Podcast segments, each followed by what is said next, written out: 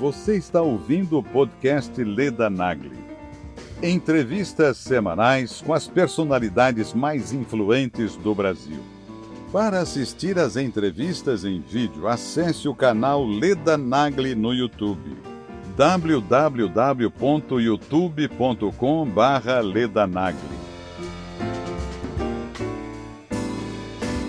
Boa tarde para todos vocês. Meu entrevistado é o Dr. Cícero, Dr. Cícero Coimbra. O Dr. Cícero Coimbra é a pessoa que mais entende de vitamina D no Brasil, que mais sabe. Ele sabe realmente muito ou tudo sobre a vitamina D. Como vai? Tudo bem? Como vai você, uh, Leda? Muito obrigado por toda essa essa atenção que você está dando e pelo auxílio que você de em relação ao interesse público que você está prestando de uma forma inestimável à população. Oh, meu Deus, muito obrigada. O, apresentando o doutor Cícero, que eu falei que é a pessoa que mais conhece vitamina D no Brasil, ele é médico, especialista, tem um protocolo, tem um protocolo, Coimbra, né? Até. E eu Sim. queria deixar o senhor explicar realmente porque a vitamina D, eu andei lendo seu, nas suas páginas, que é um hormônio, né? E eu já entrevistei o senhor uma vez sobre o uso da vitamina D para doenças, é, doenças muito graves também. Desculpe, Caio, teve um problema aqui. Teve um probleminha, né? É. Doutor Cícero é médico formado pela Federal do Rio Grande do Sul, tem título de especialista em medicina interna e neurologia neurologia adulta e pediátrica, tem título de mestre em neurologia, pós-doutorado, é professor, enfim, tem um currículo deslumbrante e muito conhecimento sobre a vitamina D, que está tão falada nesse momento. Eu acho que é uma boa oportunidade da gente entender não é? o que, que é a vitamina D e qual é a importância dela na vida da gente. Muito bem. O fato de que a vitamina D é um hormônio, na realidade, é uma informação muito antiga, ela data da, da década de 1930, né? uh, 90 anos. Uh, uh, as pessoas que pensam que a vitamina estão um atrás de 90 anos de informação. A vitamina, a vitamina D, ela foi chamada de vitamina D quando havia uma endemia na Europa de crianças com raquitismo. Né? Uh, tal, o nosso público talvez não saiba, mas uh, raquitismo é uma doença em que as crianças não conseguem absorver a quantidade de cálcio necessária para o desenvolvimento ósseo, o cálcio que está nos alimentos, né? Uh, então eles desenvolviam deformidades ósseas. Eu vou mostrar aqui para você. Uh, Vamos ver se a gente consegue mostrar essa imagem. Uh, desculpe. Então, eu acho que eu inverti a coisa. Aqui. É, eu acho que sim, porque eu estou vendo todos os seus potes de vitamina. então, mas aí você está vendo aqui, uh, vou trazer mais para perto o vídeo deste computador e a gente consegue melhor a visão. Né? Você vê, essas, essa é uma criança holandesa do início do século passado, Nessa época, as pessoas, uh, nós vivíamos a, segunda revolução uh, industrial e os pais e mães viviam trancados, uh, quer dizer, em ambientes confinados das fábricas e deixavam as crianças trancadas em casa, né? Então as crianças desenvolviam essas deformidades ósseas, né? E quando se tornavam adultos, eram adultos de baixa estatura, de aparência mirrada e de uh, e com inúmeras deformidades ósseas de provenientes de fraturas ou de mau desenvolvimento do osso. Uh, nessa época, uh, dois grupos de pesquisadores tentando achar a causa desse problema, que era endêmico na Europa, nos Estados Unidos, principalmente na América do Norte, eles seguiram dois caminhos diferentes. Um verificou que no norte da Noruega onde se consumia basicamente bacalhau como meio de subsistência, não havia uh, raquitismo. Praticamente não havia raquitismo, eu queria que o senhor voltasse, Eu queria que o senhor voltasse a imagem para o senhor. Seria difícil? Não, sem problema. Porque ninguém vai entender nada se... depois. Ah. Sim.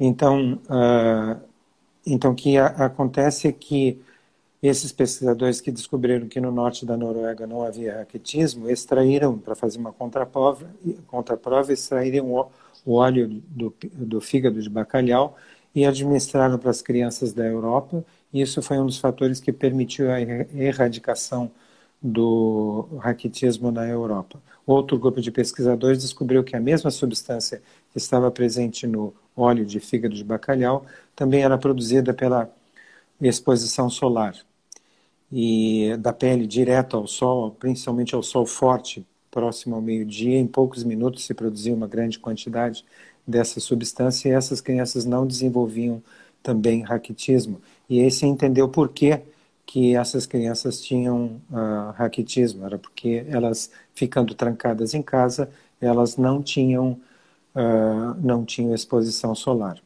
Uh, desde o início, se deu o nome de vitamina D apenas para seguir o alfabeto, já se conhecia vitaminas A, algumas do complexo B, a C, e se deu o nome de vitamina D, mas já desde o início ela fugiu à definição de vitamina, porque por definição, vitamina é uma amina vital. Por quê? Porque ela, o nosso corpo não produz né, e uh, tem que estar presente nos alimentos.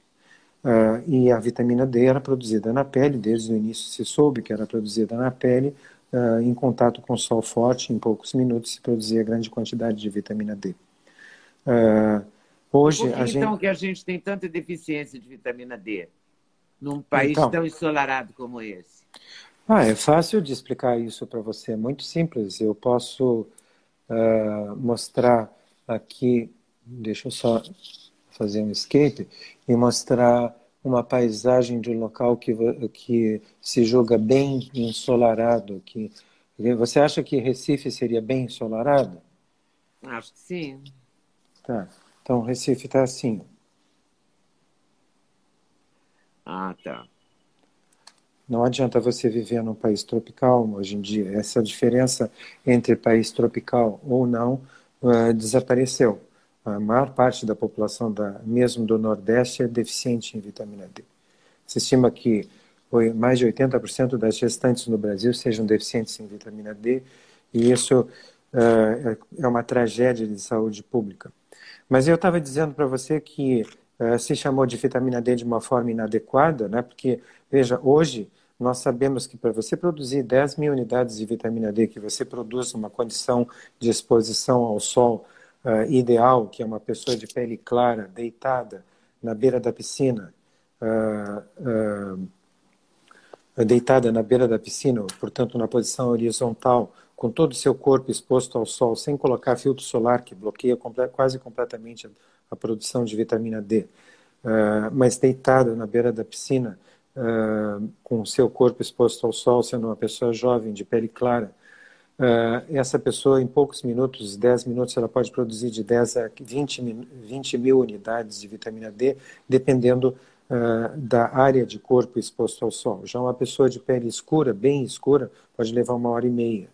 Uma pessoa idosa já, já eh, também precisa de muito mais tempo, porque a pele envelhecida produz menos vitamina D.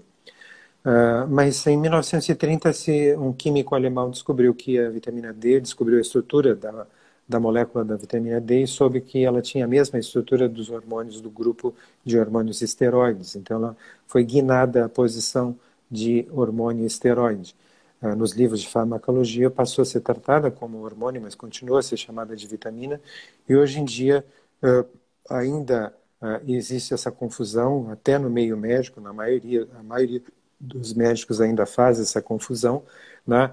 e dá declarações na imprensa dizendo que se você tiver uma dieta balanceada, você tem todas as vitaminas, incluindo a vitamina D, né? que nós acabamos de ver que não é vitamina. Uh, então... então, como é que faz para a gente ter a dose? Porque é o seguinte, nesse momento de pandemia, o que mais se fala é tem que tomar zinco e vitamina D. Aí tem que tomar sol. Por exemplo, eu, para tomar sol, eu tenho que ficar na janela e com muito pouco, um, é, talvez os braços, um pouquinho de sol na perna, mas uma, uma quantidade, uma área do corpo muito pequena. tomar prática, sol. Então, como prática... é que eu vou metabolizar essa vitamina D se o sol é... se eu não tenho as condições ideais para metabolizá-la? Se eu não tenho a beira da piscina, nem sou tão clarinha assim, enfim. Primeiro que a mesma substância que você produz na pele é a mesma que você ingere por suplementos. Segundo, se você vive em cidades, você vive num ambiente urbano e é impossível de você ter uh, vitamina D por exposição solar. Basta que você olhe, uh, lembre dessa imagem que eu mostrei de Recife. Né? Uh, ao, ao, ao, longo, desde a década de 80 até agora, o, o sol foi endemonizado por, uh, pelos nossos colegas médicos e uh, dermatologistas, que disseram que sol não serve para nada, né, que só serve para produzir câncer de pele, que se você então tiver que uh, colocar, estou sendo irônico, colocar o nariz para fora da janela, teria que colocar uh, filtro solar. Né? Então, hoje nós sabemos que, uh, que se você quiser conseguir vitamina D por alimentação, a mesmas 10 mil unidades que você produz por 5 a 10 minutos de exposição naquela condição, uh, você teria que consumir 250 gemas de ovo, ou 85 copos de leite, ou 13 postas de salmão. Então, a ideia de dizer que a dieta balanceada produz todas as vitaminas, inclusive a vitamina D, é mais uma desinformação que é passada pelo, ao público.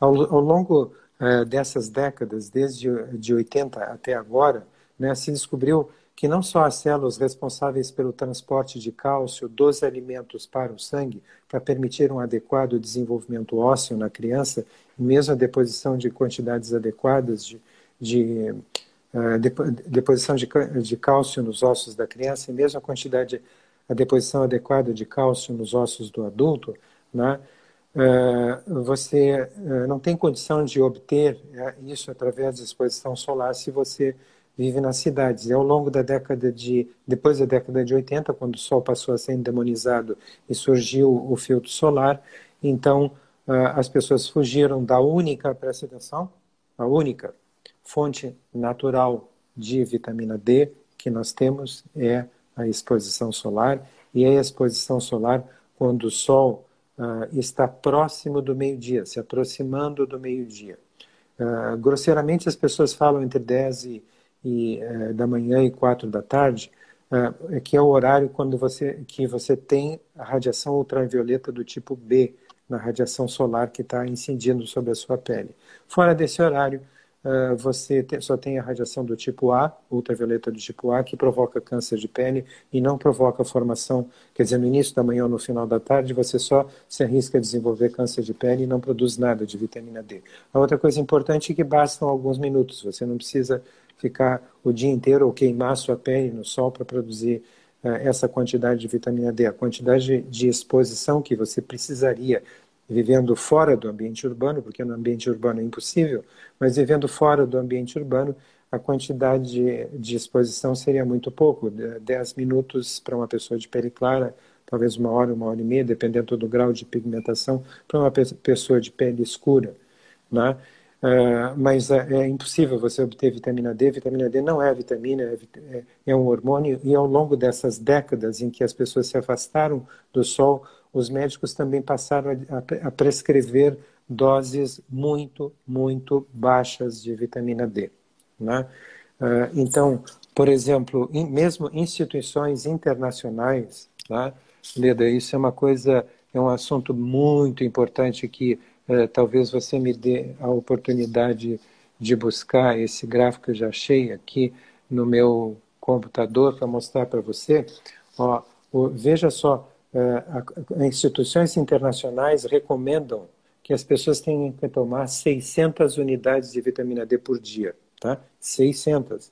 Em 10 minutos, 5 a 10 minutos, você produz 10 mil a 20 mil instituições internacionais médicas indicam que a dose diária recomendada é 600. Tá?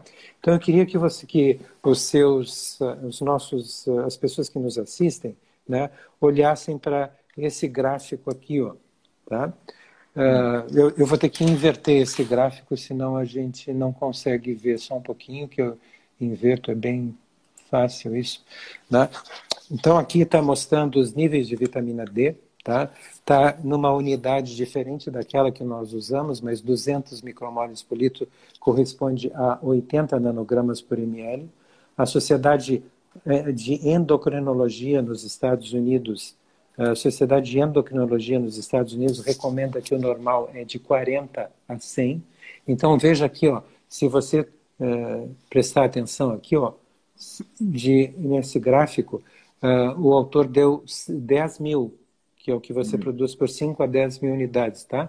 Então você atingiu 200 micromoles por litro no sangue, o que equivale a 80 nanogramas por ml, que está dentro do recomendado pela Sociedade de Endocrinologia nos Estados Unidos. Tá? Agora veja só o que acontece se você mandar, der mil unidades. Mil unidades tá, é superior ao recomendado. Tá? Mil unidades é superior ao recomendado. Uh, então, uh, porque o recomendado é 600. Veja, não sai do, não, não, não, se, não muda quase nada o nível de vitamina D em relação ao nível basal, que é essa linha pontilhada. Então, você preste atenção, isso é uma coisa muito importante, tomando a dose diária recomendada, que os médicos seguem porque lhes é recomendada, não porque eles querem um mal à população. Você nunca vai atingir o nível normal de vitamina D. E como a vitamina D nos últimos, nas últimas décadas, quando se descobriu que todas as nossas células possuem lugares onde se liga a vitamina D para produzir efeitos, todas as que foram estudadas até agora, se descobriram até agora dezenas de funções eh, extremamente importantes, vitais para a vitamina D no nosso organismo. Talvez para a nossa discussão agora, a mais importante seja a as funções que a vitamina D exerce sobre o sistema imunológico. Ela é a grande reguladora do sistema imunológico, o que tem sido documentada em mais de 250 mil publicações científicas. Tá? Então, na ausência do seu regulador, que é esse hormônio, o sistema imunológico faz o que não deve. O que, que é que faz o que não, o que, é que ele não deve fazer? Atacar a nós mesmos e deixa de fazer o que deve, que é nos defender contra infecções. Então, o que, que, tem acontecido à medida em que os médicos primeiro passaram, primeiro os médicos passaram a dar doses ínfimas de vitamina D, suplementar com doses ínfimas, tá, de vitamina D os pacientes, e as pessoas se afastaram da única exposição, da única fonte natural de vitamina D, que é a exposição solar. E qual e... é a quantidade ideal? Porque eu estou aqui com dois vidros, eu não achei o terceiro é, aqui na pressa de vitamina D. E vitamina D3, 50, 2 mil UT. Não, I, né? não. I.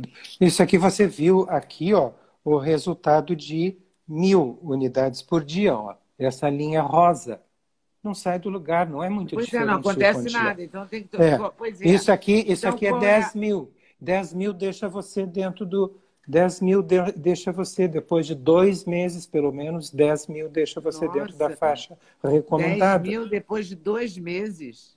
Sim. Por que, que depois de dois meses? nesse momento histórico que a gente está vivendo, de uma tensão, de uma agonia com essa história desse vírus, a gente não tem como acelerar esse processo? Tem, tem. Basta que, que a classe médica preste atenção numa coisa que se chama farmacodinâmica da vitamina D. Então, a vitamina D é uma substância lipossolúvel. O que, que significa isso? Que ela é solúvel em gordura. Então, você começa a ingerir 10 mil unidades todos os dias, seus níveis de vitamina D, como está mostrando o gráfico ali, ó, eles vão subindo lentamente. Ó, tá? E só daqui a dois, a dois meses você vai atingir a, o nível recomendado pela Sociedade de Endocrinologia. E qual Estados é o nível Unidos. recomendado? Que que de 40 de 40 a 100 nanogramas por ml. De 40 a 100. E 10 mil, eu mostrei ali no gráfico, leva um indivíduo uh, que tem pelo menos 50 quilos de peso, né, próximo de 50, 50, 60 quilos de peso, o indivíduo adulto, leva o indivíduo, depois de dois, três meses, a atingir uh, 80, nanogram, 80 nanogramas por ml. Está dentro da faixa recomendada pela Endocrine Society que é de 40 a 100. Mas uh, mil unidades deixam você deficiente. Mil. E mil tá, é, é, é, quase o dobro do recomendado. Entende o que eu estou querendo dizer? Uh, ou seja, os médicos recebem desinformação e é uma coisa tão descarada que. Nossa, então eu teria que tomar cinco comprimidos desse aqui de vitamina D. Porque ele Não, tem sei... 2 mil I. Isso, exatamente. Eu teria que tomar cinco cápsulas dia. É, mas aí eu estava explicando para você que à medida que você vai ingerindo essas 10 mil unidades de vitamina D, né, como ela é lipossolúvel, ela vai entrando dentro do, da gordura que, que todos nós temos debaixo da pele. Tá? E, hum. então, uh, apenas uma parte vai sobrando para o sangue. E é por isso que leva todo esse tempo, porque ah, você tem que saturar você tem que saturar essa gordura que é chamada de tecido celular subcutâneo. Então, ela estando equilibrada, saturada e equilibrada com o sangue, você está dentro do normal. Você me perguntou, então como é que eu faço para agora atingir uhum. níveis adequados de vitamina D? Não esperar dois meses, né? Porque é a grande reguladora do sistema imunológico e nove entre cada dez pessoas no planeta estão com níveis baixos de vitamina D, abaixo dos 40, que é o mínimo recomendado. Nove entre cada dez pessoas no planeta estão sem o, o mínimo recomendado de, eh, eh, pela Endocrine Society, Endocrine Society eh, que é de 40 nanogramas por ml. O que, que você faz sem o regulador do sistema imunológico no meio de uma pandemia letal? Né? Você vai esperar dois a três meses? Não. Não. Então, isso já foi estudado por vários pesquisadores. Né? De 10 anos para cá, vem sido estudado qual é a dose que você tem que dar como dose única, que sature essa gordura debaixo da pele, entre toda ela dentro dessa gordura e já se equilibre com o sangue. Então, essa dose média é de 600 mil unidades de vitamina D em dose única. Tá? Isso, é, agora, isso pode ser maior se, uma, se essa pessoa estiver próxima de 100 quilos ou mais do que 100 quilos, por uma razão muito simples. Porque essa gordura, que funciona como se fosse uma esponja, absorvendo a vitamina D uhum. lipossolúvel, né, é, solúvel em gordura, em gordura, ela tem um volume maior em pessoas que estão acima do peso. Né? Então, elas, é, é, essas pessoas precisam de doses maiores. Mas, em média, uma pessoa que tem um, um peso adequado para sua altura, não está com sobrepeso nem obesidade, essa pessoa precisa de 600 mil unidades internacionais. Então, tem um estudo feito há 10 anos na Itália, por exemplo, que deu para pessoas que tinham 16, eh, que tinham é, é, quase 16 nanogramas. Veja que o mínimo é 40, elas tinham quase 16. Tá? Então, é, deram essas 600 mil unidades. E elas subiram para 77, em média. 77, entre 40 e 100. E 100. Tá? Agora, tem uma coisa que é muito importante. Agora, como é que uma pessoa vai tomar 600 mil ou uma pessoa gorda? Vai tomar o quê? 800 mil? É, como é, que a pessoa vai tomar isso? Tem, é, bom, você tem que. Você tem, existem várias possibilidades. Você tem, tem que manipular, cápsula, né? Tem que manipular, mas você tem cápsulas importadas ou no, no na farmácia comum aqui no Brasil, se bem que aqui ah, os da farmácia comum aqui no Brasil cobram muito caro em relação ao que se, uh, que se cobra, por exemplo, nos Estados Unidos por vitamina D, né? Uh, mas uh, essas pessoas têm que tomar várias cápsulas de 50 mil unidades, ou mandar manipular. Aí você precisa necessariamente, para a farmácia manipular essa quantidade, você precisa de uma receita médica. Sim, e isso é uma dose única. E é pura a vitamina D, porque essas, por exemplo, não, tô, ela não é, é não é pura, ela é, ela é diluída em óleo, ela é lipossolúvel, tá? Não, Nós sim, costumamos... mas eu falo, ela não tem outra coisa. K2, selênio, não, nada Não misture acoplado. com outra coisa. Tá? Eu acho que numa situação grave, eh, numa situação grave como nós estamos enfrentando, é muito importante que a gente saiba eleger prioridades. Tá? Zinco é importante para o sistema imunológico, não há dúvida. Tá? Mas uh, a importância do zinco para a vitamina D, a deficiência de zinco e deficiência de vitamina D, é assim, algo uh, um milhão de vezes de em termos de importância. Então você tem que focar. Você já, já parou para pensar, Leda? Preste atenção. Uma, eu tenho 41 anos, de quase 41 anos de prática médica. Eu nunca vi acontecer o que está acontecendo. Sabe o que eu estou vendo acontecer que você está vendo acontecer que você também não viu acontecer? É o homem né? aí eu digo a espécie humana, adquirir doença de animal. Então você começa com o SARS em 2002, eh, 2013, que, que foi adquirido eh, de um animal que até agora não se sabe exatamente qual foi. Você teve no passado a gripe do Oriente Médio, que foi outro coronavírus, né? que se diz que foi do camelo. Depois você teve a gripe da suína, você teve a gripe aviária, né? Uh, olha, veja, e agora você tem uma gripe que sim, uma, uma gripe que não é uma gripe, mas uma virose uh, severa, sistêmica, né? que uma doença sistêmica grave que foi adquirida, se imagina, do, do morcego. Então veja, o, a espécie humana está adquirindo uh, doença de animal. Isso nunca aconteceu, eu nunca ou tinha ouvido falar disso. E, e, e não é uma ou duas pessoas é, logo que uma pega, vira epidemia, ou então pandemia, como aconteceu agora. Uhum. Então as pessoas têm que chegar e parar, é, pensar e dizer assim: o que, que está acontecendo com o sistema imunológico da humanidade? Certo? Algo e o que de muito que está errado. acontecendo na sua avaliação? O que está acontecendo não só na minha avaliação, mas na avaliação de inúmeros pesquisadores, tá? uh, inúmeras pessoas que publicam sobre vitamina D, e aí você vai centenas. Eu acabei no início da nossa conversa dizendo para você que se você colocar no Google acadêmico uh, vitamin D e Immune System, você vai encontrar 250 mil publicações. Né? O que está acontecendo é que o sistema imunológico está desregulado pela falta do seu regulador. E por que, que está desregulado? Nós acabamos de falar. Os médicos prescrevem doses irrisórias e as pessoas fugiram do sol que era a única fonte natural de vitamina D. As cidades cresceram, as famílias saíram dos parques e foram para os shoppings, as pessoas deixaram de andar sob o sol na calçada, passaram a andar de carro, de ônibus, de metrô, mesmo porque se andar sob, sob o sol na calçada se tornou quase impossível, dado a floresta de de prédios que você tem, as crianças deixaram de jogar bola no pátio, não tem mais pátio, só, só tem prédio de apartamento e estão jogando videogame, ou seja, toda a quase toda a população está deficiente em vitamina D. E isso foi uma coisa que, que vem se agravando desde a da década de 80. Hoje as mulheres, para sair na rua, põem até maquiagem com, uh, com filtro solar, quer dizer, único, a, a única a parte do corpo praticamente que é exposta ao sol, que é o dorso da mão e o, e o sol, é, é, recebe filtro solar para poder sair fora da, da é fora da rua. é verdade. É exatamente. E, assim. e é a única, é a única fonte natural. Não existe nos alimentos. Eu acabei de dizer, você teria que, que consumir 250 ovos, gemas de ovos todos os dias. Né? E aí, ó, é, é, Leda, eu queria. Está é, havendo uma polêmica recente na internet que eu queria aproveitar o seu programa para esclarecer, se você me permitisse. Claro. Tem, tem a sua permissão? Então, tem.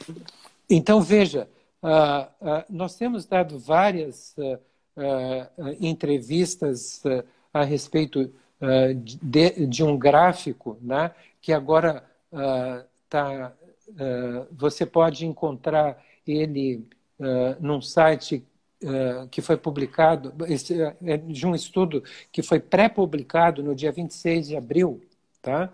uh, por um grupo da Indonésia, mas infelizmente, uh, pouco depois, esses uh, pesquisadores, o, pe o, pesquisador principal, em 12 de maio, se não me engano, ele, ele veio a falecer. Ele publicou esse estudo, Dr. Harasum, médico e clínico geral, autor do principal, maior, maior estudo até agora sobre pacientes com Covid-19. Incluiu 780 pacientes, né? é o que você está vendo aqui. Tá? Ele faleceu, ele publicou isso, fez uma pré-publicação né, uh, do, do estudo uh, no, em 26 de abril e ele faleceu no dia 13 de maio. E aí ele, ele, ele morreu de Covid, não? Não, isso é uma pergunta que está sendo feita e as pessoas que entraram em contato com a família disse que ele morreu tragicamente, mas não eh, não sabem do que que ele morreu. Não, mas disseram que ele não morreu por Covid-19, tá? E, e, graças a esses a esses e o que, que esses... ele defende nesse nessa publicação? então, os gráficos, os, esse, foi, esse foi o estudo, desculpe, esse foi o estudo que foi publicado, pré-publicado, e que saiu do site porque ele morreu. Tá? Uh, e, uh, e aí, o que, que aconteceu? Uh, esses pesquisadores da Alemanha, tá? que estão colocados aqui, eles, escreve, eles montaram um gráfico para descrever de uma forma didática para a Angela, numa carta aberta para a Angela Merkel, o resultado dos, do estudo obtido na Indonésia, pelo autor falecido. Tá? E, e eles, graças a isso, o, o estudo ainda está sendo mantido na internet, porque a, a editora da Elsevier, como ele não respondia mais aos questionamentos, porque havia fa falecido, ele não deu continuidade ao processo de publicação por causa disso, eles uh, retiraram do site, mas são esses os autores que assinam a carta. Uh, e o que, que esses Angela autores Merkel. dizem para Angela Merkel? Uh, eles dizem, uh, aqui está um deles, né? eles estão mantendo, principalmente o Borch está mantendo esses, esses gráficos que eu estou mantendo, mostrando para você aqui, e o gráfico coloca essa tabela de uma forma bem uh, explicada, em que ele mostra aqui, ó, por exemplo, uh, uh, pacientes que chegaram, são 780 pacientes, pacientes que chegaram no, no hospital e foram, foi medida a vitamina D. Tinha desde 17 até 34 de vitamina D. Tá? Lembrando que o, que o aconselhado pela Sociedade de Endocrinologia de, é de 40 a 100. Uhum. Quer dizer, nenhum deles tinha. Nenhum deles tinha tinha nível adequado. Aqui você tem a, a, o, a mortalidade do, dos pacientes e aqui a faixa etária. A linha azul corresponde à idade, quer dizer, todos tinham aproximadamente 60 anos de idade. Então, não foi o fator idade que, favor, que influenciou na mortalidade, certo? Então, se você pega, por exemplo, eu lhe disse que, a, que teve um estudo que foi feito na Itália, em que começou com pessoas com 16, né, e deu a elas as 600 mil unidades, elas subiram para uma média de 77. Então, eles estavam com 17 e 17 dava 100% de mortalidade. Tá? 34 dava 0% de mortalidade. A mortalidade começava a cair rapidamente a partir do momento em que a pessoa atingia 30 aproximadamente, quase 30. Aí começava a haver um decréscimo mais rápido da mortalidade. Isso não é um gráfico em que foi, houve, houve tratamento com vitamina D, foi apenas a constatação do nível que a pessoa tinha no momento da uhum. admissão hospitalar. Tá? Então, você vê aqui, ó, uh, se você. Uh, qualquer pessoa que nos esteja assistindo pode nos dizer se ele gostaria de ficar nesse lado da curva, né? ou entrar até na faixa de normalidade da vitamina D. É, Sabendo-se, é, aí você pode ter o seguinte questionamento, viu? Eu, eu, eu, eu uh, uh, vivi no meio científico, até no meio científico internacional, trabalhei nesse meio científico e eu sei de todos os questionamentos, erros de raciocínio que as pessoas fazem. Eu fui treinado na Suécia e na Universidade de Londres para reconhecer erros de raciocínio científico. Tá? Então, as pessoas que dizem que dizem que veem dados como esse dizem assim: ah, mas o fato de você ter uma associação entre nível baixo de vitamina D, que é um, um fator A, né, não diz que não, com um fator D, que é a mortalidade, alta mortalidade, não diz que o fator A é a causa de B, só está dizendo que é a associação, existe uma associação. Uhum. Né? Talvez você pudesse dizer que B é a causa de A ou, ou inverter a situação. Bom, esse foi o, o, o, exatamente a crítica que um uh, estatístico inglês, uh, em 1950, na passagem da década de 40 para 50, sofreu uh, por parte da indústria do tabaco quando ele encontrou a associação de um fator A, que era o tabagismo, com o câncer de pulmão. Tá?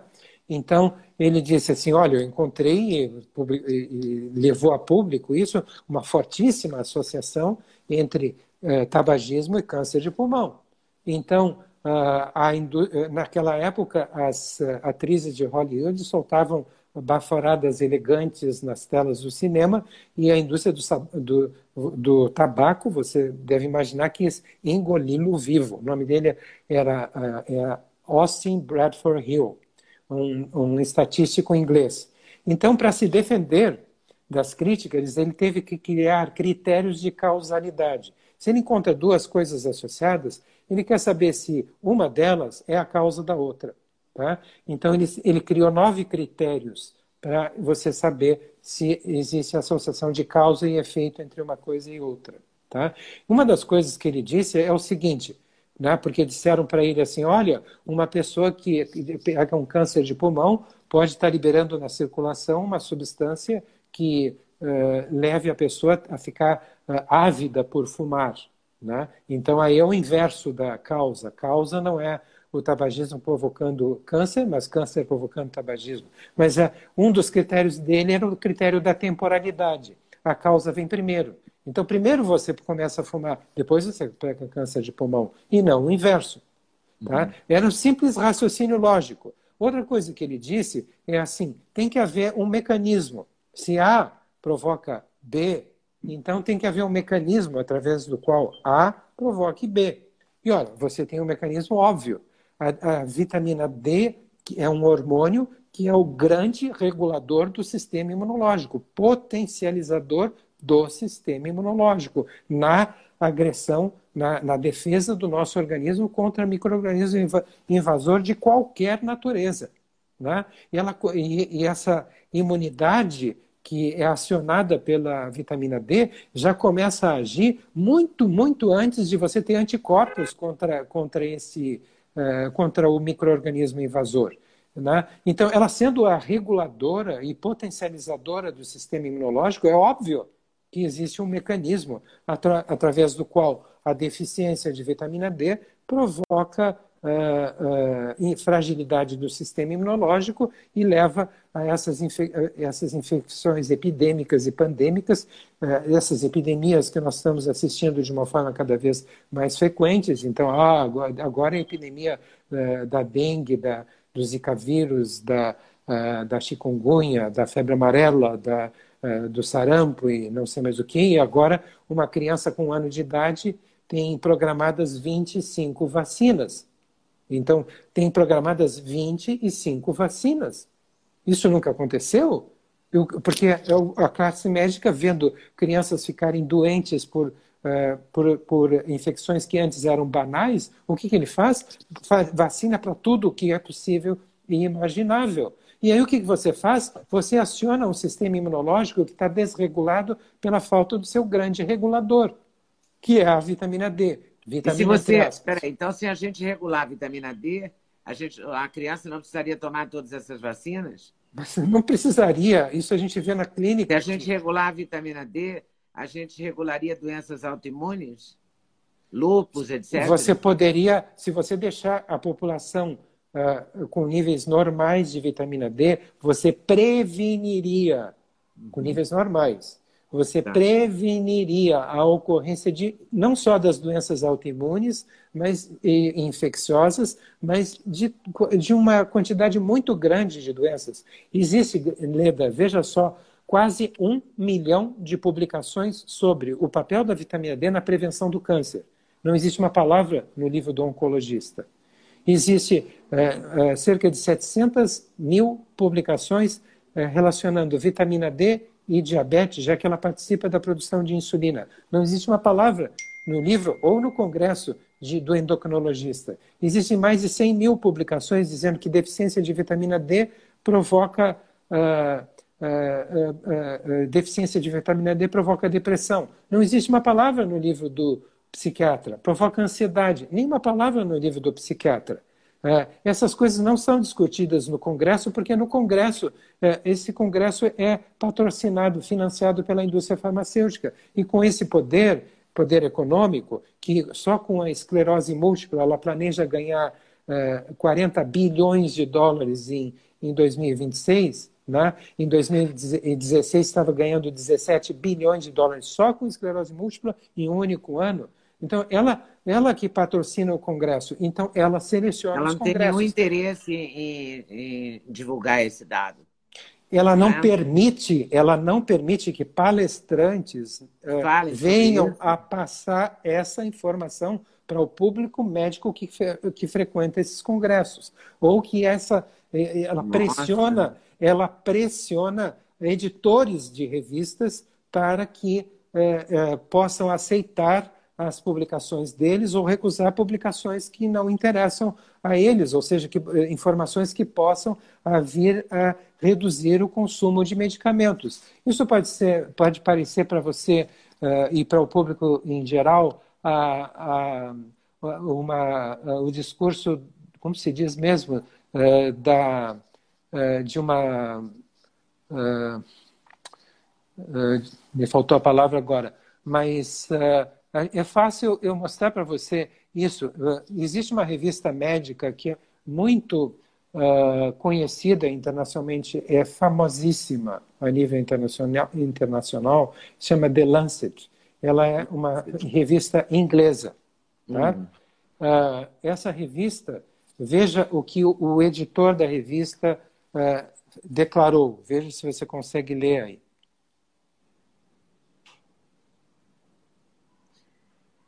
Metade de toda a literatura médica é falsa? É isso mesmo que eu estou lendo? É isso mesmo que o, o Richard Horton, editor-chefe da revista The Lancet, está dizendo ao público. E é a mesma coisa que outras pessoas, como essa senhora aqui, né? Uh, uh, Marcia Angeli é, Masha Angel, ela que foi durante duas décadas editora da mais famosa revista norte-americana de medicina, disse é, e você também talvez possa ler aqui, se não puder eu aproximo, mas leia o que ela disse em 2009. Já não é possível acreditar em grande parte da pesquisa clínica que é publicada ou confiar no juízo dos médicos de confiança ou nas diretrizes médicas autorizadas. Simplesmente já não é possível acreditar. Meu pois Deus. é, e você sabe por que, que isso está Isso não é uma teoria da conspiração, né? Não é, é. essa que estava me faltando essa palavra, teoria da conspiração. Não né? é. O que está acontecendo é um conflito de interesses que está sendo denunciado por várias revistas médicas, várias revistas médicas internacionais e renomadas estão denunciando isso. O conflito de interesses que existe numa simples coisa que está acontecendo agora agora, nesse momento, na fabricação de vacinas. Tá? Então, qual é o conflito de interesse? A indústria farmacêutica que eh, está testando uma nova droga, ou seja, chamando voluntários para participarem de um grupo controle, de um grupo placebo, né? Eh, eh, para testar uma nova droga que ela quer lançar no mercado, ela, essa indústria, é quem financia o estudo. Então, existe um óbvio conflito de interesse. O financiador é, quer aprovação. Então você imagina que ela gasta 2 milhões, 3 milhões, 10 milhões de dólares num estudo multicêntrico randomizado que envolveu hospitais dos Estados Unidos, da Inglaterra, do Brasil ou de outro país agindo de uma forma coordenada para produzir a chamada medicina baseada em evidência. Né? Só ela tem o dinheiro para fazer isso. Né? E todos dão os dados para que essa indústria farmacêutica dê uma terceira parte para fazer a análise, paga muito bem essa terceira parte para fazer a análise estatística dos dados. Você imagina se essa terceira parte que, que faz a análise estatística dos dados, se ela, é, é, se ela recebe muito dinheiro para fazer essa análise estatística, né? se ela vai chegar e devolver os dados dizendo para a empresa, olha, o seu estudo não presta. Entendeu? Nunca. Ela nunca mais vai receber nenhum é, é, estudo para fazer análise. Então, ela vai devolver para a indústria farmacêutica que seu estudo é ótimo, seu estudo é melhor que é, a sua droga é melhor que a anterior, e ela vai entrar na, na, na numa outra numa outra instância que é o FDA norte-americano, Food and Drug Administration, para solicitar solicitar que o Food and Drug Administration venha a aprovar o estudo. Né? Uh, e aí, a gente está falando da vacina das, do Sinovac, essa eh, laboratório chinês Butantan, está falando da vacina de, da Moderna, né? Moderna que chama? Olha, da existem quase Oxford, 200. Todas essas vacinas? Existem quase 200, 200 laboratórios no mundo correndo. Correndo atrás, claro. Para produzir, para produzir uma vacina, patentear essa vacina tá? e vender essa vacina depois a um custo por dose de, uh, de, uh, de 10 a 20 dólares por dose. Por dose. Tá? E quanto mais pessoas morrerem até eles conseguirem colocar, e veja só o que está acontecendo. A indústria que está, que é a AstraZeneca, que está produzindo uh, uh, essa, essa vacina, enquanto o estudo está sendo feito, já está produzindo a vacina em escala industrial. Mas, então, perceba. Como assim? Está produzindo uma vacina que o estudo ainda não está pronto? Exatamente. Exatamente. Aí você me diz assim, ela está gastando horrores de dinheiro é. produzindo em escala industrial. Me diga o estudo que está sendo pago por ela, pela própria é, indústria farmacêutica, uhum. vai, vai, vai dizer que a vacina não funciona? Claro que não. É, óbvio. É Se óbvio, eles estão né? fazendo isso com drogas, tá? É, em, em, em 2018, a, a revista Science, em julho de 2018, a revista Science uh, publicou um estudo uh, em que ela um estudo investigativo, quase um trabalho jornalístico investigativo, em que ela foi uh, investigar as contas bancárias das pessoas que haviam sido convocadas pelo FDA para aprovar drogas ou desaprovar drogas. Tá? E, e, verificou que várias dessas pessoas que participaram desses painéis de avaliação desses dados falsos, muitas vezes falsos, como eu estou dizendo para você, né, uh, eles estavam recebendo uma média de 100 mil dólares depois nas suas contas bancárias a título de auxílio para pesquisa, auxílio para viagem, a congresso e tudo mais. Né? Então você vê que a, a, corrupção, quando existe muito dinheiro envolvido, a corrupção uh, ocorre em todos os níveis. Né? Uh, não, isso não deve surpreender a você. Você, uh, eu, não, uh, eu, já tenho 64 anos de idade, né? já vivi o suficiente para saber o que, que, é o poder do dinheiro em qualquer instância, né? e, não, e, ninguém e, e, todo mundo já ouviu falar das, de coisas a respeito do que ocorre com a indústria farmacêutica. Mas eu queria chamar a sua atenção para um fato muito. Sim, mas é muito chocante, muito... né? A gente consta, é, o senhor dizer isso no meio dessa pandemia, né? Milhares de pessoas morrendo, o mundo inteiro esperando a vacina.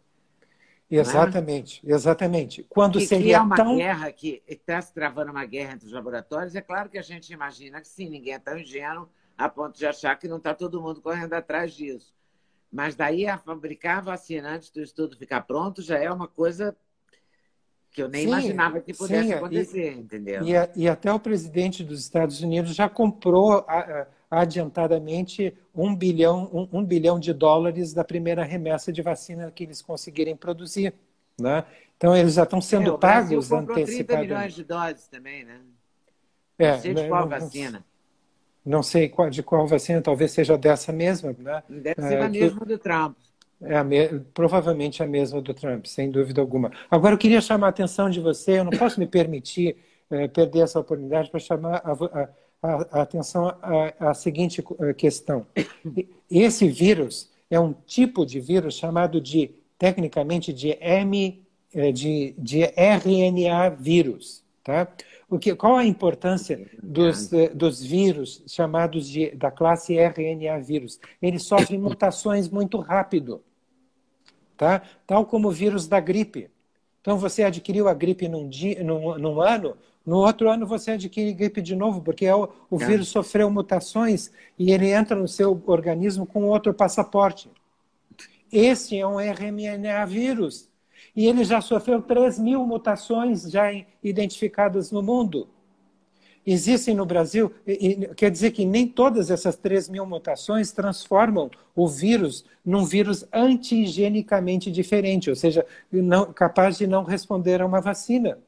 Mas uh, várias dessas mutações já formaram cepas de vírus que são antigenicamente diferentes. E você está vendo agora, em, em, notícias que estão saindo de ontem para hoje, é, mas que já vem sendo publicadas de talvez de dois meses para cá, gradualmente, cumulativamente, que vários países, até um caso agora no Hospital de Clínicas de São Paulo, né, vários países estão uh, uh, publicando o fato de que pessoas que adquiriram o coronavírus foram dadas como curadas, estão uhum. sendo readmitidas no hospital, reinfectadas. Por quê? A, a, a, explicação óbvia não é dada nas entrevistas por, eh, de imunologistas, não é dada na, na, no, nos grandes meios de comunicação, eh, em entrevistas que são dadas por imunologistas e infectologistas. A explicação óbvia é que é uma nova, é outra, outra cepa que infectou o mesmo paciente. Eles dizem assim, ah, o, o anticorpo não durou, não durou um mês. O que, que é, é. isso?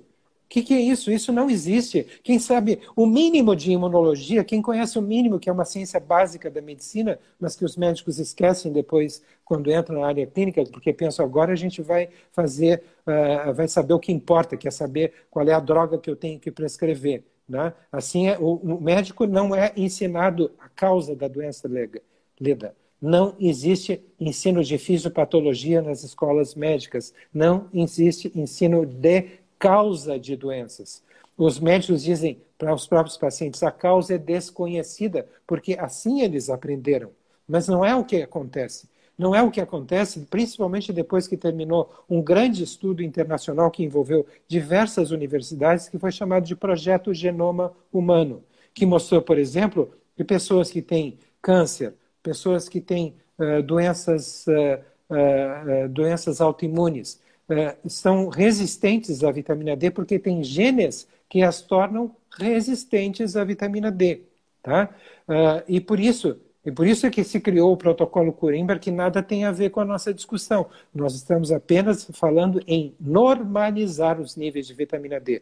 E eu queria fazer um, um parêntese nesse momento, dizendo que uh, uh, dar essa dose de 600 mil unidades é uma dose que era dada até o início do século, da, da década passada, aqui no Brasil, numa medicação que era chamada de aderogil. Inclusive, nós começamos a usar a vitamina D no tratamento de doenças autoimunes usando o aderogil. Só que ela tinha a vitamina A misturada, por isso que complicava a nossa situação. Mas ela tinha 600 mil unidades de vitamina D para ser tomada em dose única para crianças uma vez por ano. E isso era feito, era feito até décadas atrás também nas crianças da Alemanha. No início do inverno, você dava 600 mil unidades parou? para a criança. Porque se criou uma, uma ojeriza em relação, uma, uma fobia em relação à vitamina D. Aí é uma questão histórica. Né? Quando ah, ah, surgi, ah, surgiram fotos, no, principalmente durante a guerra e no pós-guerra, Segunda Guerra Mundial, de, de, adultos que haviam recebido óleo de fígado de bacalhau quando era criança e adultos que não haviam recebido e desenvolvido raquitismo na infância, se viu a diferença de estatura quase dobro. A, a vitamina D se tornou muito popular começaram a colocar vitamina D em quantidades até abusivas em vários produtos eh, eh, produzidos pela indústria farmacêutica, né, indústria dos alimentos, desculpe, eh, com a intenção de vender mais desses produtos. Na Inglaterra chegou a se colocar vitamina D na cerveja. Né? E chegou um determinado momento em que se passou da dose e se descobriu que vitamina D em dose excessiva é tóxica, porque absorve cálcio demais. E esse cálcio demais pode prejudicar os rins na medida que o organismo tenta eliminar esse cálcio e jogar fora pela urina. Ao passar pelos rins, ele pode se depositar nos rins e provocar uma condição clínica chamada de nefrocalcinose, que é calcificação do parênquima renal, com perda parcial da função renal, perda eh, progressiva da função renal. Quando isso foi descoberto, então, Aí eh, demonizou-se a vitamina D. Demonizou-se a vitamina D, os médicos começaram a prescrever né, níveis cada vez menores de vitamina D. Chegou a década de 80, as pessoas começaram a fugir ao sol. O que, que aconteceu? As duas coisas juntas, não deu outra. Nove entre cada dez pessoas no planeta têm abaixo do recomendado e instituições internacionais indicam aos médicos que eles devem prescrever 600 unidades de vitamina D por dia, quando 600, você viu no gráfico, aquele gráfico foi publicado em 2002 ou 2003, ou num ano ou no outro, mas uh, você vê, está publicado, e, e, mostrando que não muda nada o nível de vitamina D, dá mil unidades, quanto mais dá 600. Então, na verdade, eu, por exemplo, vou, vou pegar o meu caso só porque eu posso falar mal de mim à vontade, né, sem ninguém se ofender. Essa vitamina D que eu estou tomando, então não adianta nada, porque eu estou tomando duas mil por dia, não vai nunca fazer o 40 a 100 que eu preciso lá você pode chegar perto de 40, não sei qual é o peso, mas de uma forma genérica, eu posso dizer de uma forma genérica, né? Ah, ah, a maior parte da população tem entre 50 e 100 quilos de peso, hum. certo? Então, quem tem ah, peso mais próximo de 50 quilos, como 50, 60, 65, essas pessoas precisam tomar 10 mil unidades de vitamina D para atingir aquele nível próximo, em média, de 60. 10 mil dias, de dois meses.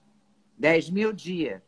10 mil dias por dois meses, por dois a três meses, né, tá. vai atingir níveis próximos de 80 em média.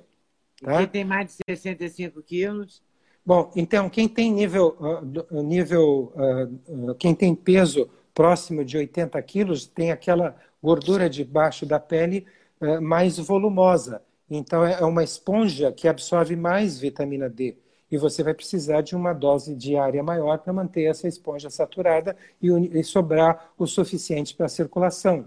Mas então, é essa 20 mil? Exatamente. Então, e, e, entre 10 e 20 mil é, é a dose que você produz por exposição solar. E ninguém jamais se intoxicou por se produzir, por, uh, por se expor ao sol. Ninguém jamais se intoxicou, porque quando você chega a 20 mil unidades de vitamina D uh, por exposição solar, você a pele encerra a produção, ela para a produção, ela não continua a produzir, mesmo que você fique duas horas, não dez ah, minutos, ela é mas duas horas. bastante para parar a produção? Claro, ninguém jamais vai se intoxicar por ficar duas, três uh, horas sob o sol. Você vê pessoas que exercem funções como uh, pescadores que têm níveis uh, bem acima de 100, que é o preconizado uh, como o ideal, ideal, para o máximo ideal pela Endocrine Society, e o nível tóxico de vitamina D é, já foi determinado, é 240.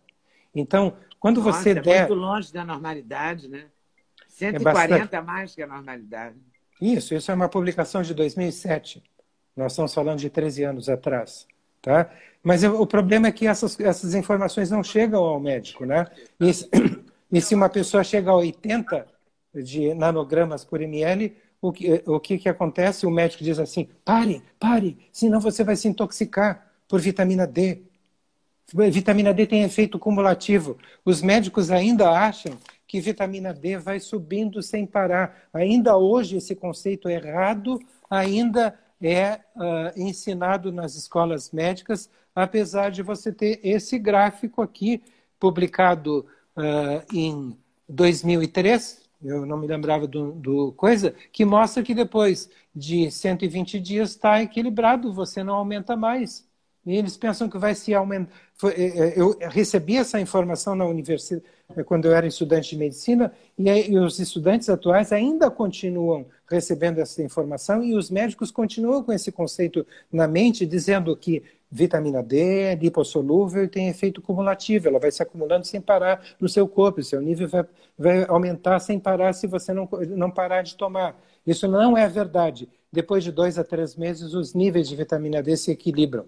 Tá? E aí Isso a gente para de tomar? Não! Se você parar de tomar, vai cair de novo.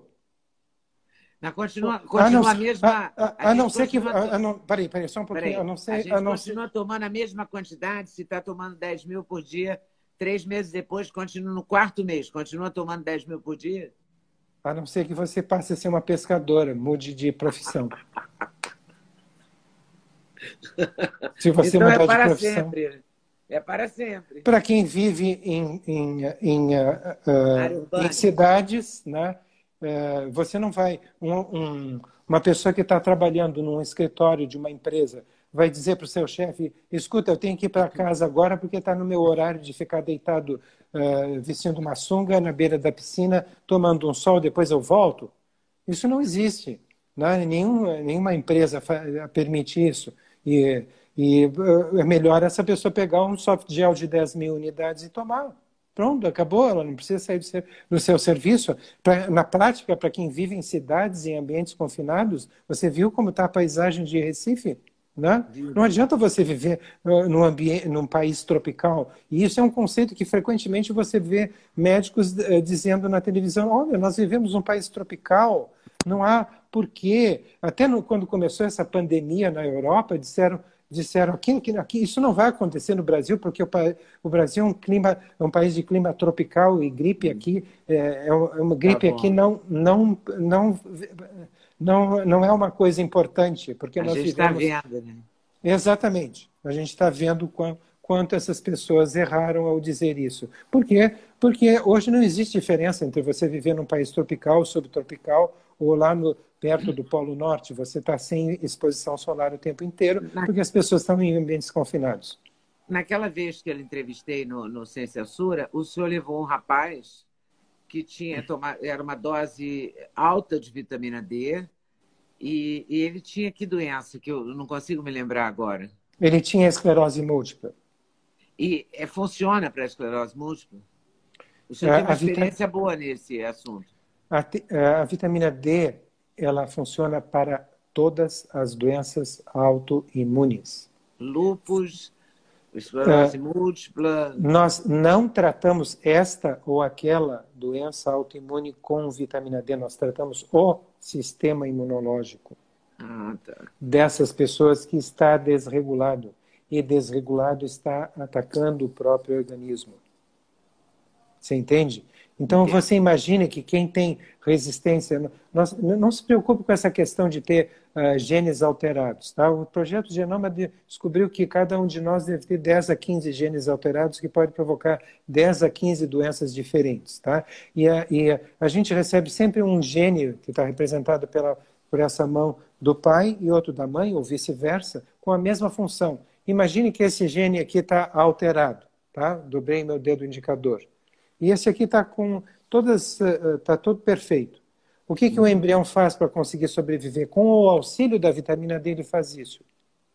E aí você pode passar a sua vida inteira sendo portadora desse gene que poderia provocar a doença X, a resistência aos efeitos da vitamina D e com isso a propensão a ter doenças autoimunes e câncer e nunca desenvolver, desenvolver nenhuma uh, doença autoimune. Uh, Se você aí, mantiver o nível de vitamina D adequado se você tiver, mantiver o nível de vitamina D adequado e eh, se você não passar por nível muito alto de estresse por tempo eh, prolongado.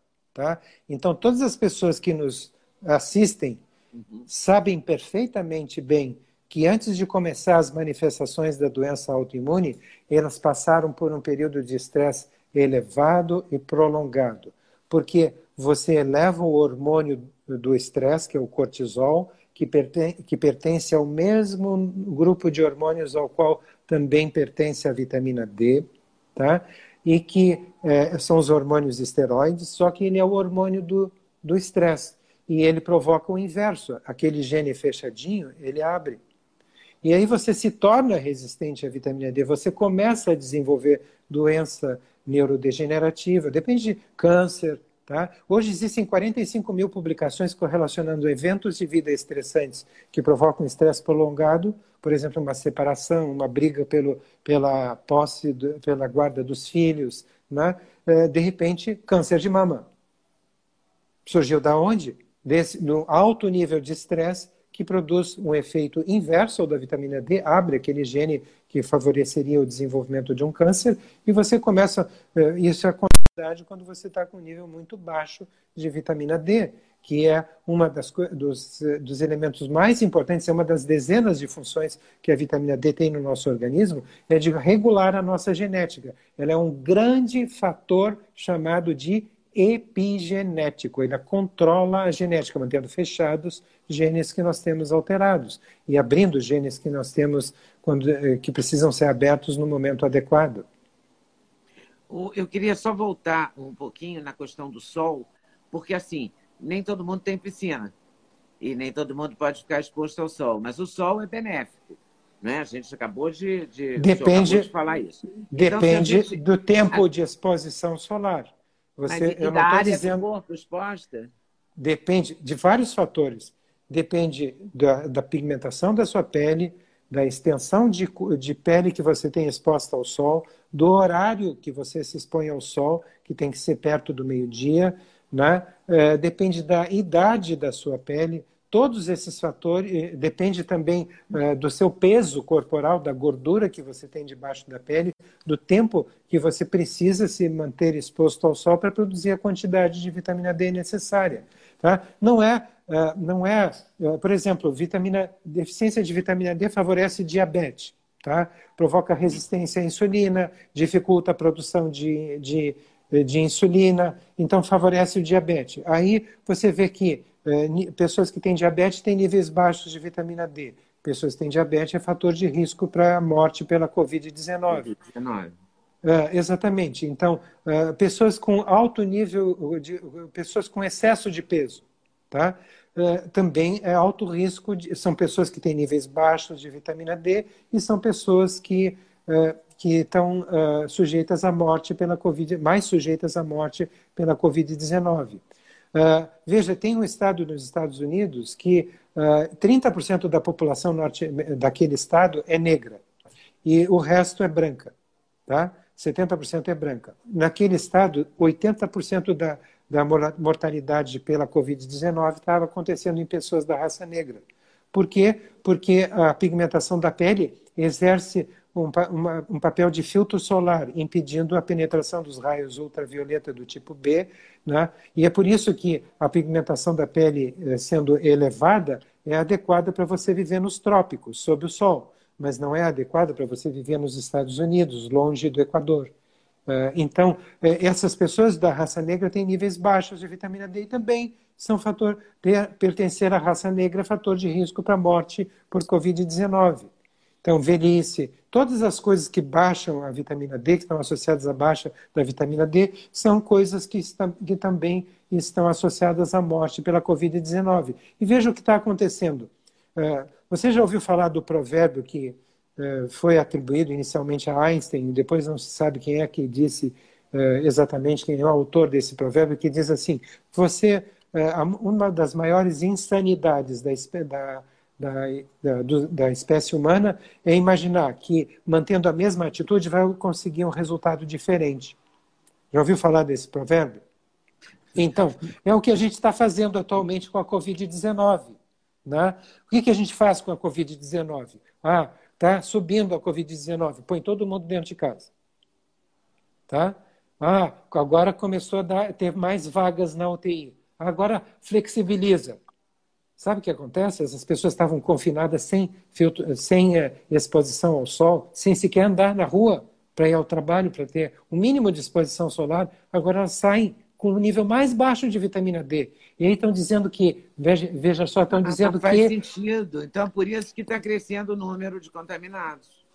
Entre as pessoas abaixo de, de, de 60 anos, aumentou 25%, não, não aumentou, 25% das pessoas que morreram por Covid-19, isso é uma notícia de talvez três semanas atrás, é, que haviam morrido no último mês por Covid-19 hum. tinham menos do que 50 anos de idade. E agora a criança está morrendo por Covid-19, estão adquirindo doenças autoimunes, uma doença chamada doença inflamatória sistêmica, tá? que ataca o coração da criança tá? e, e é letal.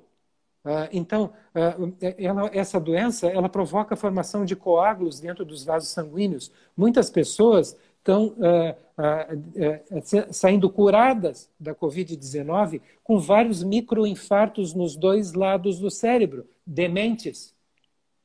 Isso provoca demência e eles vão ser incapazes de assumir a atividade que tinham antes da Covid-19. Então, olha, veja só o, o grau de, eh, de, a legião de incapacitados que nós, nós eh, eh, vamos gerar se a gente não sair dessa mesmice sabe? Ah, está subindo de novo, põe, põe todo mundo dentro de casa. E, e, e vamos, é o que vamos, acabou de acontecer hoje em Barcelona. É, exatamente. todo mundo de novo dentro de casa. Estava liberado. Exatamente. E o que, que vai acontecer? As pessoas vão ficar com baixa exposição solar, justamente no verão europeu, você vê, uhum. uh, elas vão ficar com baixa exposição solar e vão, uh, quando sair, vão ter vão provavelmente, talvez já começando o outono, vão sair já uh, e ter contato com o vírus, que ao contrário de outros vírus, isso é uma característica ímpar desse vírus, né? Ele, é um vírus da gripe, por exemplo, você passou a mão no nariz, botou a mão na mesa, ele dura minutos ali, depois desaparece, ele morre fora do organismo humano. Esse vírus é capaz de ficar, dependendo da temperatura ambiental, ele pode ficar na superfície semanas. Tá? Então essas pessoas vão sair da flexibilização, vão tocar num corrimão ou numa maçaneta, vão passar a mão no, no nariz e vão se infectar uh, uh, pelo coronavírus com o nível mais baixo de vitamina D que tinham antes. Então, a coisa mais, a coisa mais eh, desconfortável dessa descoberta da vitamina D é que leva dois a três meses para normalizar. Não, mas você não precisa disso. Você dá 600 mil unidades, no dia seguinte você está com, com 80 em média. E aí, ao longo dos, dos próximos 30 dias, o nível de vitamina D vai baixando, baixando e chega a uma média de 62.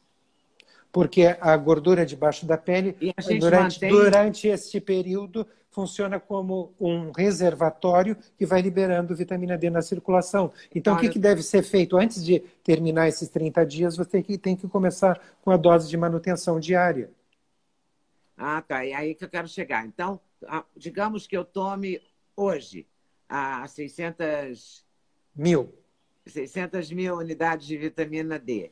E Aí olha, que eu estou dia... sendo econômico, porque tem algumas sociedades médicas que estão dizendo que, que pessoas que têm um peso fora do comum, não estou falando de ninguém específico, mas pessoas que têm, vamos dizer assim, uh, uh, 160, obesidade mórbida, Nossa. 200 de peso corporal, essas pessoas deviam tomar uma dose de vitamina D que passa de um milhão de unidades. Sim, mas aqui você fala que é, até, bom, a gente pode calcular 600 mil até o quê? Até 100 quilos. É, a gente pode Toma calcular até 100 Tomou quilos. Hoje, hoje é dia 18. 18 de julho. Aí no dia 18 de agosto em diante, a pessoa passa a tomar quanto? Eu começo 10 dias antes dos 30 dias.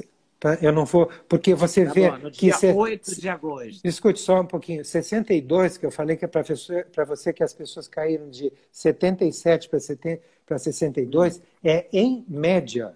Mas tá. existe tá. uma variação em torno dessa média. Tá? E essa tá. variação, a medida de variação, que é chamada de desvio padrão, indicava que haviam pessoas ali no 62, que estavam no grupo de média de 62, que já estavam abaixo de 40. Tá, então se a gente considerar, vou voltar. Só para a gente entender, ficar claro, porque precisa ficar claro, tem 2.095 pessoas assistindo a gente. Isso precisa ficar claro. É, 600 mil unidades, dia 18 de julho. Então, no dia 8 de agosto, a pessoa começa a fazer a reposição. Essa reposição deve ser de 10 mil, 20 mil? 10 mil, mil? 10 mil para quem tem próximo de 50 quilos, nós estamos falando de adultos agora, tá? Ah, e 20 mil para quem tem de 50 a 100. Tá. Essas doses de ataque, essas doses de uh, proteção iniciais ou de ataque uh, estão sendo faladas para adultos com pelo menos 50 quilos de peso, tá? Uhum. Então, se eu tiver próximo de uh, eu tô, eu tô, entre pessoas que têm entre 50 e 100 quilos, elas deveriam tomar 600 mil unidades de vitamina D. Tá? É, é, Numa dose, dose única.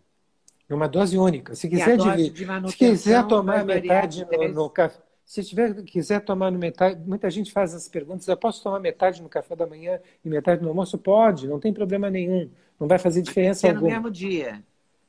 Pode, se você, vai, se você dividir em, em, vários dias, vai levar um pouquinho mais de tempo para você atingir a dose normal. Apenas isso.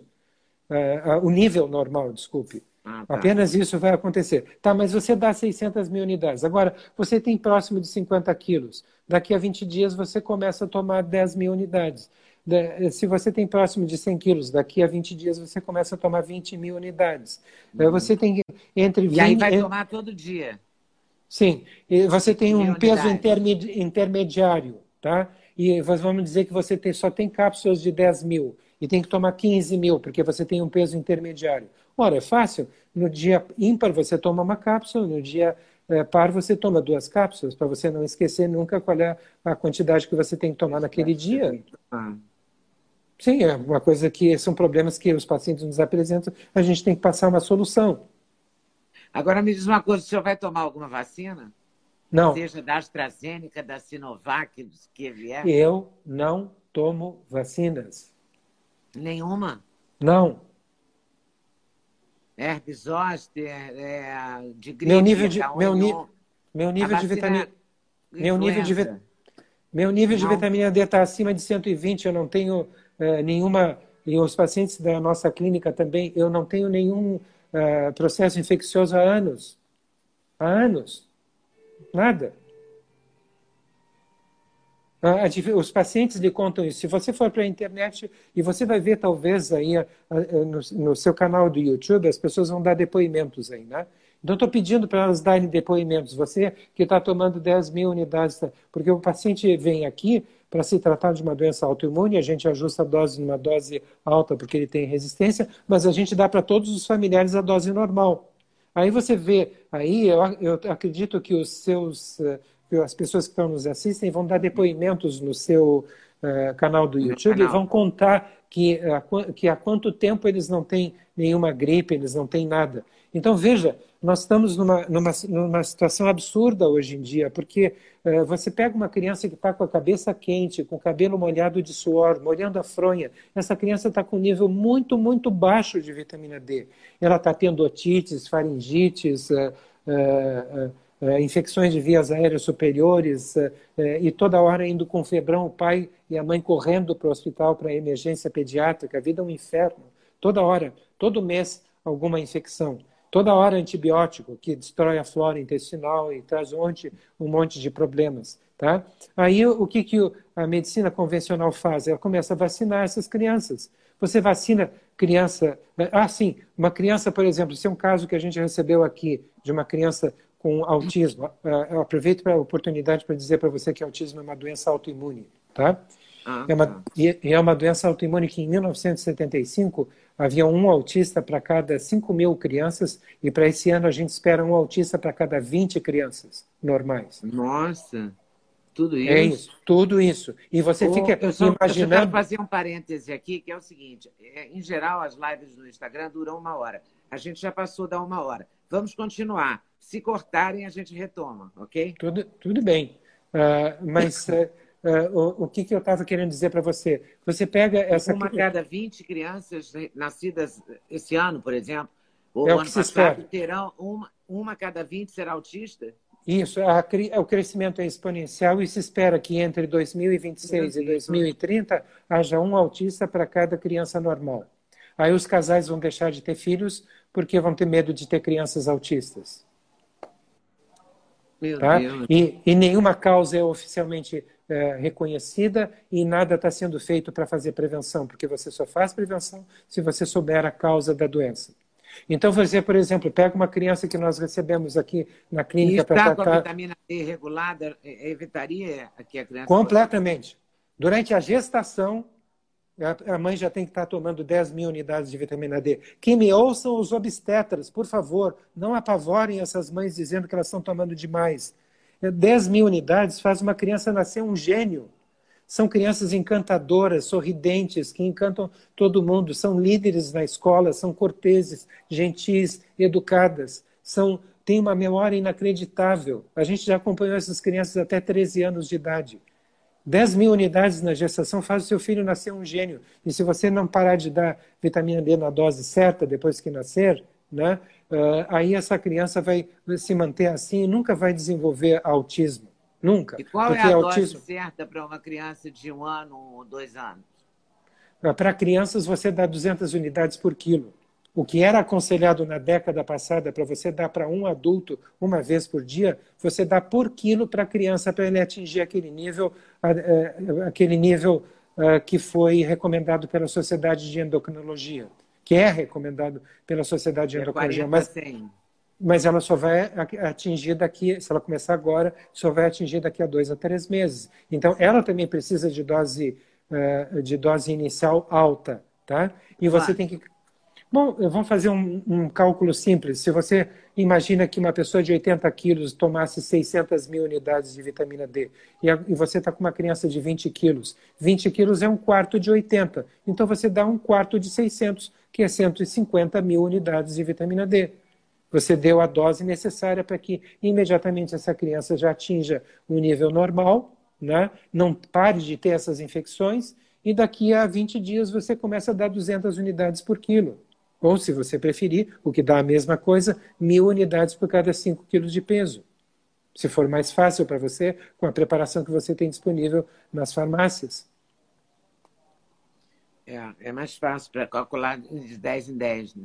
Leda, você percebe a tragédia que é você ter 20 crianças eh, normais e uma delas para um autista? quando em 1975, Sim, claro. antes da heliofobia... Estou muito assustada, você nem imagina. Antes da heliofobia, fale com os professores das escolas, entreviste os professores das escolas, pergunte para eles quantos autistas eles estão sendo obrigados a receber nas salas de aula. E eles só estão recebendo os casos de autismo leve. Os casos de autismo grave não conseguem ficar, é porque eles levantam de noite gritando. Olha o inferno, Leda autismo grave, é, é, nós estamos falando de transtorno do espectro autista, ou TEA. Tá? No nível grave de autismo, a criança levanta de noite gritando, batendo a cabeça no chão, correndo pela casa. Olha que inferno, duas, três vezes por noite. Que vida esses pais têm?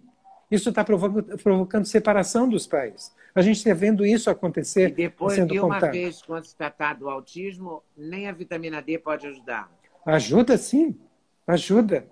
Para quem já é, é uma... para quem tem um filho autista. Para quem tem filho autista. Dose, se ele carregar na dose da vitamina Como D, toda doença autoimune. A gente só não tem experiência. É, a única doença que nós não temos experiência suficiente para dizer que funcionaria é no diabetes do tipo 1. Tá? Porque todas as vezes que a gente tentou usar a dose alta do, de vitamina D, o endocrinologista que estava acompanhando essa criança disse que então ele caía fora, não ia continuar atendendo essa criança e tudo mais. E a gente não tem condição de assumir tudo, né? Uh, em relação. Porque essas crianças demandam muita atenção da parte da, do, da, da uh, do, do, diabetes infanto-juvenil. Então, o diabetes infanto-juvenil. Mas a gente tem casos aqui de crianças que, por exemplo, foram fazer um. Uh, o pediatra solicitou uh, testes de glicose e a glicemia estava em 300. E ele não tinha sintoma nenhum ainda, estava desenvolvendo diabetes do tipo 1. Passou a tomar vitamina D, né, de início numa dose mais elevada, né? Não sei como está agora, porque a endocrinologista da clínica que acompanha essa criança está né, vivendo uma vida normal, sem precisar tomar insulina, sem nada. Então, você imagina quantos, quantas pessoas estão adquirindo diabetes infanto-juvenil e não precisavam estar eh, adquirindo diabetes infanto-juvenil, porque porque estão eh, desde o nascimento, desde a gestação e depois do nascimento foram mantidos com níveis normais de vitamina D, com uma suplementação adequada, porque vivem em cidades, em ambientes confinados. Esse protocolo Coimbra trata de todas essas coisas? como eu disse, a, a, única doença que nós não temos experiência suficiente é, é no diabetes, tipo... infanto-juvenil. Em todas as doenças, nós sentimos excelentes resultados.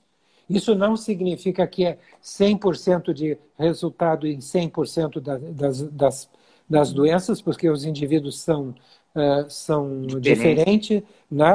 e que e muitas pessoas mantêm alto nível de estresse emocional, que contrabalança os, os efeitos da vitamina D. A gente quase que pode dizer para você que o, o cortisol provocado pelo estresse é uma, uma, uma substância, um hormônio antagonista da vitamina D. Então, se a pessoa se mantém muito, aquelas pessoas que se mantêm com nível muito alto de estresse, apesar de todos os conselhos, né, mantém, estão sempre mantendo a mente uh, uh, fixada em pensamentos negativos, todas essas, essas uh, a maior parte das pessoas que não respondem de, de, uma forma completa a esse protocolo de altas doses de vitamina D, veja que nós estamos mudando de assunto, né? Nós não estamos falando de correção da dose de vitamina D agora, é usar altas doses acima do normal tá? acima do, atingir níveis acima do que é preconizado pela Endocrine Society uh, dos Estados Unidos. então, essas crianças, mesmo os autistas, eles atingem uma, uma vida normal. Eles atingem uma vida normal. Eu me lembro de um caso do primeiro autista que a gente atendeu aqui, foi em, em 2014, era um rapaz do Rio de Janeiro, que tinha 17 anos, né? ele não falava nada, né? na segunda consulta ainda não falava nada, na terceira consulta ele estava falando, estava me olhando nos olhos e estava falando. Aí eu perguntei para ele, perguntei para ele, por que, que você não olhava nos olhos das pessoas? E ele me disse assim, eu tinha medo. Eu perguntei, mas por que, que você tinha medo? É, ele disse que a excessiva, que a, que a, a olhar nos olhos das, das pessoas dava a ele uma excessiva, uma sensação de excessiva proximidade com o desconhecido. E que isso provocava pavor nele. Então, por isso, ele não olhava nos olhos. Aí eu perguntei para ele por que, que você não conversava com as pessoas. E ele disse: eu tinha medo. E eu perguntei, mas medo do quê? É, é, medo de que as minhas palavras fossem mal interpretadas. Aí eu perguntei para ele, por que, que você se trancava no quarto? Aí ele disse, porque eu não precisava olhar nos olhos de ninguém nem falar com ninguém. Aí o mais impressionante é que na quarta consulta que aconteceu com dois anos de tratamento, né, esse, eu, esse rapaz estava absolutamente normal, transitando, pegando o metrô no Rio de Janeiro, indo para um lado para outro, fazendo o curso de uh, desenho uh, por computador, uh, querendo retomar aulas em, em classe comum no ano seguinte, né? e com planos de fazer intercâmbio na, na, no Canadá, e aí eu pensei assim, puxa vida, ele, o pai dele ele está 100% em tudo, eu não vou vir mais aqui, disse o pai dele. Eu disse assim, não, não, eu não cobro a consulta, você traz o seu filho aqui que eu quero continuar acompanhando. Infelizmente nunca mais voltou, ele deve ter mantido a dose de vitamina D e nunca mais voltou aqui. Mas na, na, ter, na última consulta eu pensei assim, veja só isso, eu queria, eu queria saber mais detalhes sobre aquela questão do medo de olhar nos olhos. Ele olhou para mim e disse assim, como? Eu falei isso? Não, eu não me lembro de nada disso. Ele apagou toda a memória que ele tinha adquirido na época que era autista. Foi esse caso foi um marco na minha vida profissional e foi o que me fez decidir que a gente deveria ajudar os pais e mães de autistas, tá? Uh, e, e isso é o depoimento que esse rapaz deu. Eu agradeço muito ao senhor, muito. Eu acho que a gente é, eu espero que todo mundo preste atenção nisso e siga os seus conselhos. Não é? Tá pra, porque vai ser uma, uma virada nessa história, né? É, uh, nós já temos todo algum... mundo ansioso, estressado com essa coisa de ficar trancado dentro de casa, essa ameaça é. da morte pelo Covid. Eu, eu posso dizer para você é? que eu tenho pouca esperança de que políticos ou administradores de saúde uh, vão contra uh, o mainstream, como se diz, a corrente, a contracorrente, como as, nós estamos andando. Eles são altamente influenciados por sociedades médicas, né, que são financiadas, têm o suporte econômico da indústria farmacêutica, recebem forte suporte econômico da indústria farmacêutica. Então, é, eu, eu, eu, é, é, a indústria farmacêutica ela procura os formadores de opinião, que são em geral professores universitários. Tá? Então, eu, eu tenho uh, uh, pouca esperança de que, uh, a nível assim de governo, de grandes cidades do país, de estados, né, que esses, esses, esses administradores... Você tem pouca esperança que isso se torne uma política pública, é isso, né? Exatamente. Mas já existem é, cidades que estão adotando, pre, prefeitos de pequenas cidades que, estão, que são pessoas éticas, né? porque a gente não vai cair na asneira de dizer que todo político é corrupto e, e pertence é, e é, é ou corruptível. Existem pessoas idealistas também em qualquer lugar. Uhum. É, né? Então, eu conheço já duas cidades. Uma é a cidade de Cristal, no Rio Grande do Sul, e outra é uma cidade do interior do Mato Grosso, Uh, não estou me recordando agora o nome dessa cidade, mas alguém aí deve estar fazendo um comentário dizendo qual é o nome da cidade. Pode ativar que... um comentário. para ver é. se aparece. É, tá, eles vão lhe dizer aí. Senão eu pesquiso e coloco na descrição do, do vídeo. É, isso. Tem na sim. internet. Eu vi esse ontem, um médico do sul do Brasil, do Rio Grande do Sul, doutor Felipe, falou comigo sobre o protocolo Coimbra e mandou uma mensagem por zap pro, no meu Instagram, falando sobre o protocolo Coimbra e, e ali eu acho que vai ter a informação da cidade. Mas se não Sim. tiver, eu procuro. Sim, é, eu até peço desculpas ao prefeito dessa cidade, porque ele merecia ter a sua cidade mencionada aqui. Uh, uh, só um pouquinho. Uh, gente, vocês conhecem o nome da cidade do Mato Grosso? É, o pessoal que estava aqui me ajudando não está mais. Então eu não posso. O, esse doutor Felipe Belanda me disse, escreveu: se conseguirmos essa reunião nessa. A, a Mille Norte, Associação dos Municípios do Rio Grande do Sul, talvez até o próprio doutor Cícero venha participar. Ele está muito empenhado nessa. Ele é de Capão. Ele ontem teve uma Capão reunião da com Canoa. o prefeito de Capão da Canoa, a cidade de Figueirão. Figueirão, exatamente. É Minas Gerais. Figueirão é, não é Mato Grosso? Aqui está MG, na, na, na, mensagem que ele me mandou.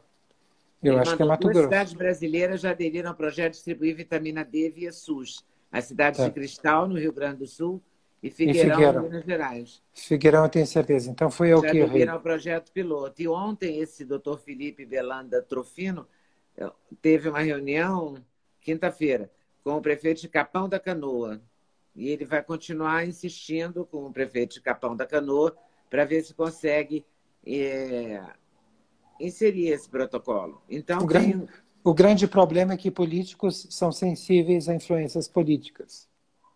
É, Esse mas é se tem problema. dois, pode ter três, né?